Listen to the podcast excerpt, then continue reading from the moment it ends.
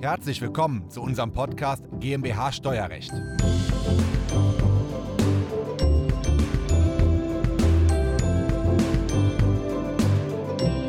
Wenn Ihre Gemeinde eine neue Turnhalle baut, zum Beispiel für 10 Millionen Euro, kommt da noch 1,9 Millionen Euro Umsatzsteuer drauf. Es gibt nun eine neue gesetzliche Regelung in 2b Umsatzsteuergesetz und diese neue Regelung erleichtert es jeder Gemeinde von diesen 1,9 Millionen Euro ungefähr die Hälfte an Vorsteuer wieder erstattet zu bekommen, sodass das örtliche Finanzamt dem örtlichen Gemeindekonto diese Hälfte der 1,9 Millionen Euro erstattet. Und wie das funktioniert, schauen wir uns jetzt an. Diese Folge ist der Audiomitschnitt unseres YouTube-Videos. Das Video verlinken wir Ihnen in der Beschreibung. Herzlich willkommen, mein Name ist Christoph Jun, ich bin Steuerberater in Köln und unsere Kanzlei hat sich auf das Unternehmenssteuerrecht spezialisiert, insbesondere auf die Besteuerung von Kapitalgesellschaften. Und nicht nur Kapitalgesellschaften müssen Steuern zahlen, sondern auch die öffentliche Hand, also Gemeinden, Kommunen und Städte. Und wie jeder Steuerpflichtige müssen die in der Tat Körperschaftsteuer, Gewerbesteuer und Umsatzsteuer in gewissen Bereichen bezahlen.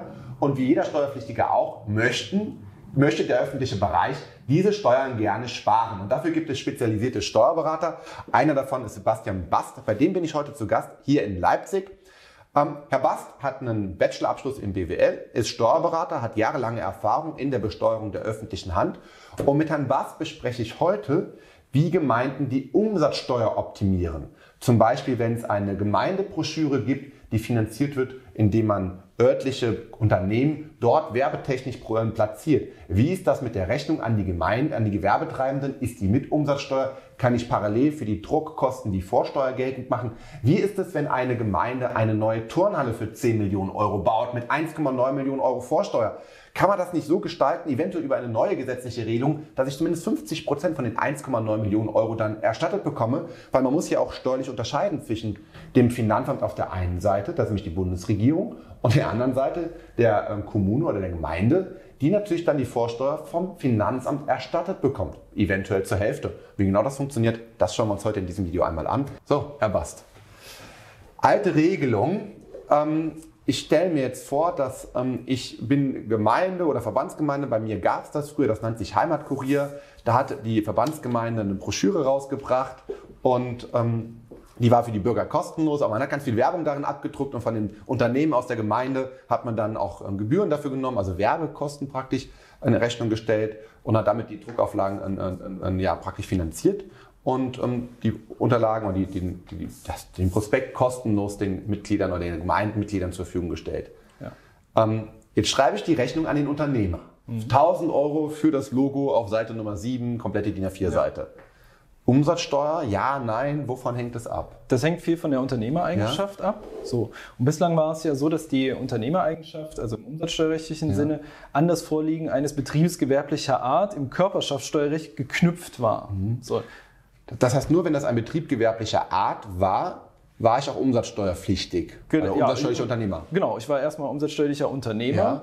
und mit allen anderen Bereichen, ja. mit allen anderen Sphären der juristischen Person öffentlichen Rechts war ich quasi raus. Ja, aus der Umsatzsteuer raus. Genau, ich war komplett aus der Umsatzsteuer raus. Ich war damit automatisch kein Unternehmer und da musste mhm. ich auch nicht mehr prüfen. Ja. So. Und das hat sich jetzt geändert. Ne? Auch hier wieder der Wettbewerbsgedanke, der dem zugrunde liegt. Es gibt ja die Mehrwertsteuersystemrichtlinie. Und ähm, dort hat man festgestellt, dass diese Privilegierungssituation, die mhm. bei den Kommunen herrscht, dass quasi die Unternehmereigenschaft im Umsatzsteuerrecht immer erst an ja. die Tatbestandsvoraussetzungen eines BGA knüpfen muss, ja. dass die Schwellen dafür einfach viel zu hoch sind. Das führt zu einer Verzerrung in der Privatwirtschaft. So war es bisher und das wird gerade geändert. Genau. Und das, Lass uns kurz über die alte Regelung noch kurz sprechen.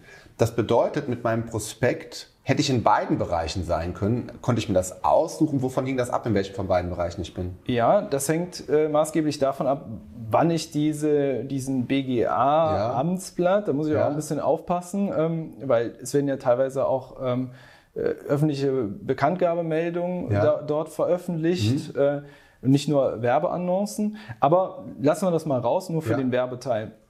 Es hängt davon erstmal ab, ob ich ja einen Betrieb gewerblicher Art damit ja. habe. Das heißt, die ganzen Entgelte, die ich dort vereinnahme jährlich, mhm. fasse ich alle zusammen und schaue, mhm. ist das ein Betrieb gewerblicher Art? Nach der alten umsatzsteuerrechtlichen Regelung für die Unternehmereigenschaft habe ich ja nur dann, bin ich dann nur mit ja. diesem Blatt und da nur mit den Werbeeinnahmen umsatzsteuerrechtlicher Unternehmer.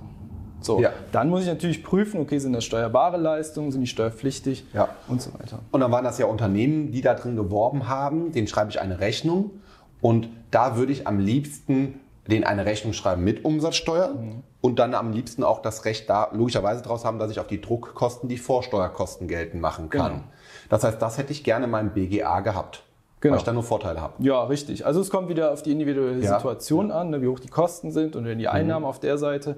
Ähm, aber ja, grundsätzlich würde ich hier natürlich versuchen, den BGA zu erklären, um eben die Vorsteuer aus Investitionskosten ja. oder aus laufenden ja. Betriebskosten geltend machen zu können. Und wenn ich das jetzt aus irgendwelchen Gründen nicht haben will, weil meine Leistungsempfänger eben keine Vorsteuer abziehen können, dann würde ich sagen, okay, dann versuche ich das so zu strukturieren, dass es eben kein BGA ist dann kann ich die Rechnung brutto gleich netto schreiben, mhm. hätte aber dann auch den Nachteil, dass ich keine Vorsteuer aus meinen genau. Druckkosten ziehen kann. Genau.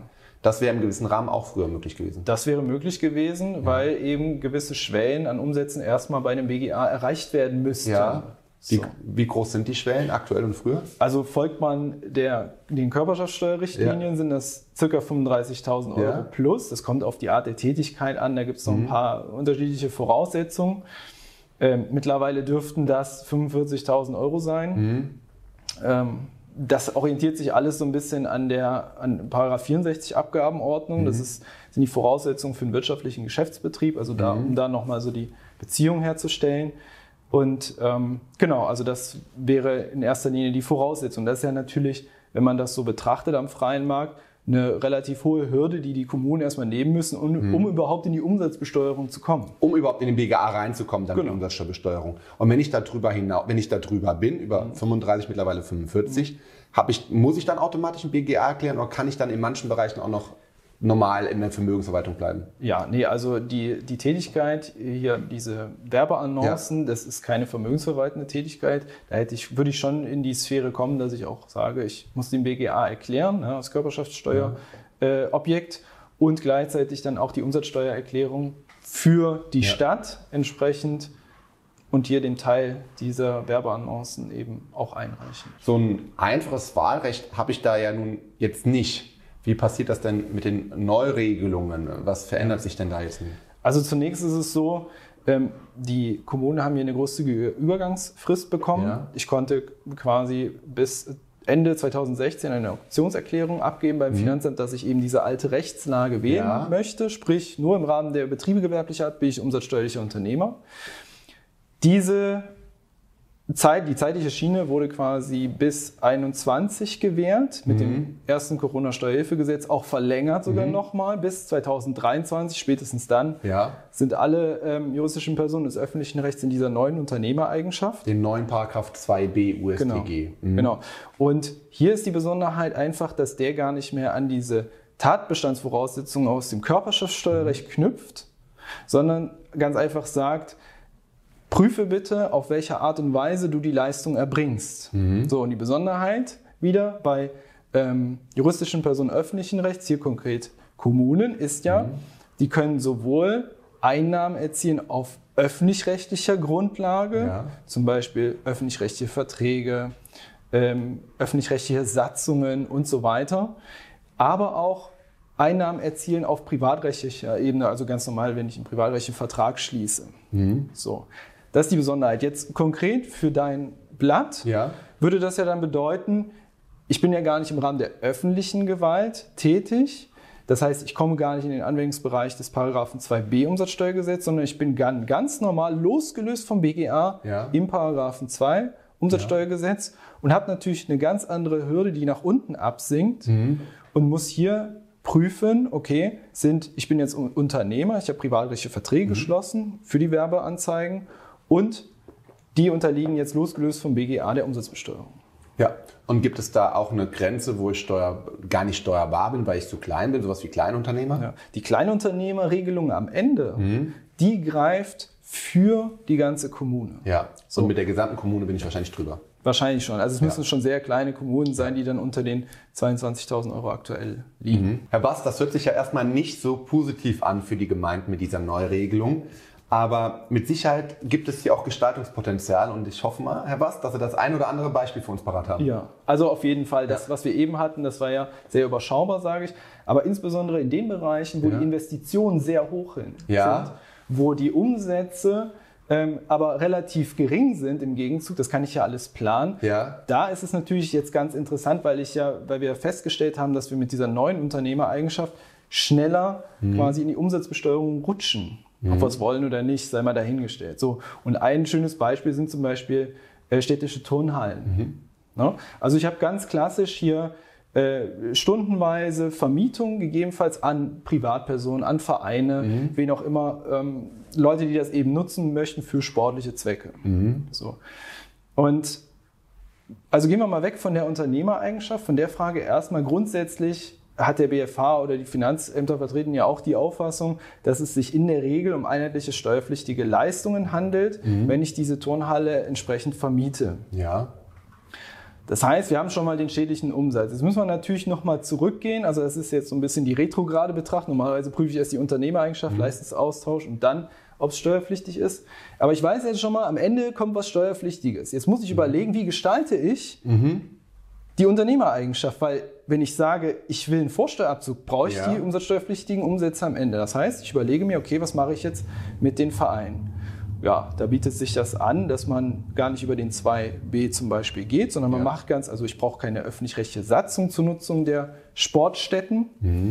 sondern ich mache eine ganz normale Entgeltordnung. Ne, eine mhm. Entgeltordnung, ähm, die transparent ist und das ist auch dann nicht auf öffentlich-rechtlicher Grundlage. Das heißt, ich bin ganz normal im Paragraphen 2 Umsatzsteuergesetz oder ich mache mhm. mach einfach Verträge ne, mit den Vereinen, ganz normal privatrechtlicher Natur.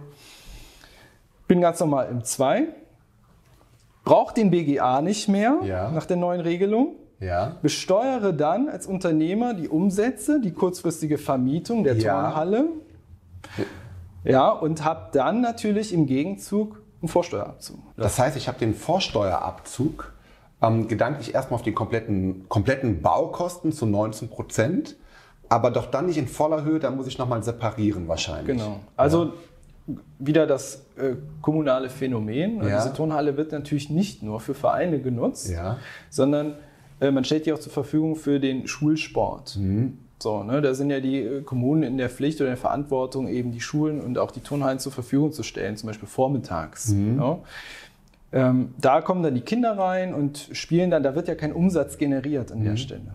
So. Das heißt, ich orientiere mich hier an den Belegzeiten der Turnhalle. Wann sind die diejenigen, die mir Geld dafür zahlen, mehr oder mhm. weniger drin, und wann sind diejenigen, die mir kein Geld dafür ja. zahlen, also hier die Kinder. Prozentuale Aufteilung genau. Zeit, ja. Eben entsprechend, äh, der Umsatzschlüssel ist hier nicht geboten. Ne? Das heißt, ich brauche die Belegzeiten und muss damit dann äh, äh, mich daran orientieren, habe dann die Vorsteuer Aufteilung nochmal, also die Abzugsquote, aber mhm. lassen wir das mal im Raum stehen, selbst wenn es 50 Prozent sind. Ne, mal angenommen 50 Prozent für Vereinszwecke. Ich baue eine Turnhalle, 10 mhm. Millionen Euro netto, ja. ne, habe eine Million 900.000.